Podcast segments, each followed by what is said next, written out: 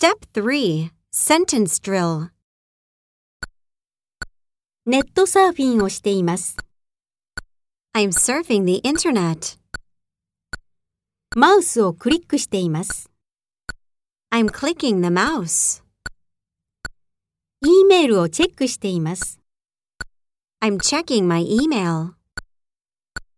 写真を編集しています。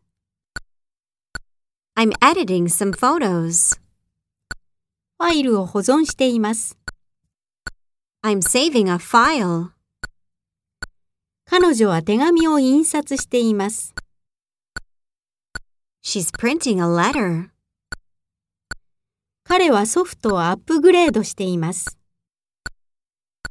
He's upgrading some software. メアリーは友達とチャットしています。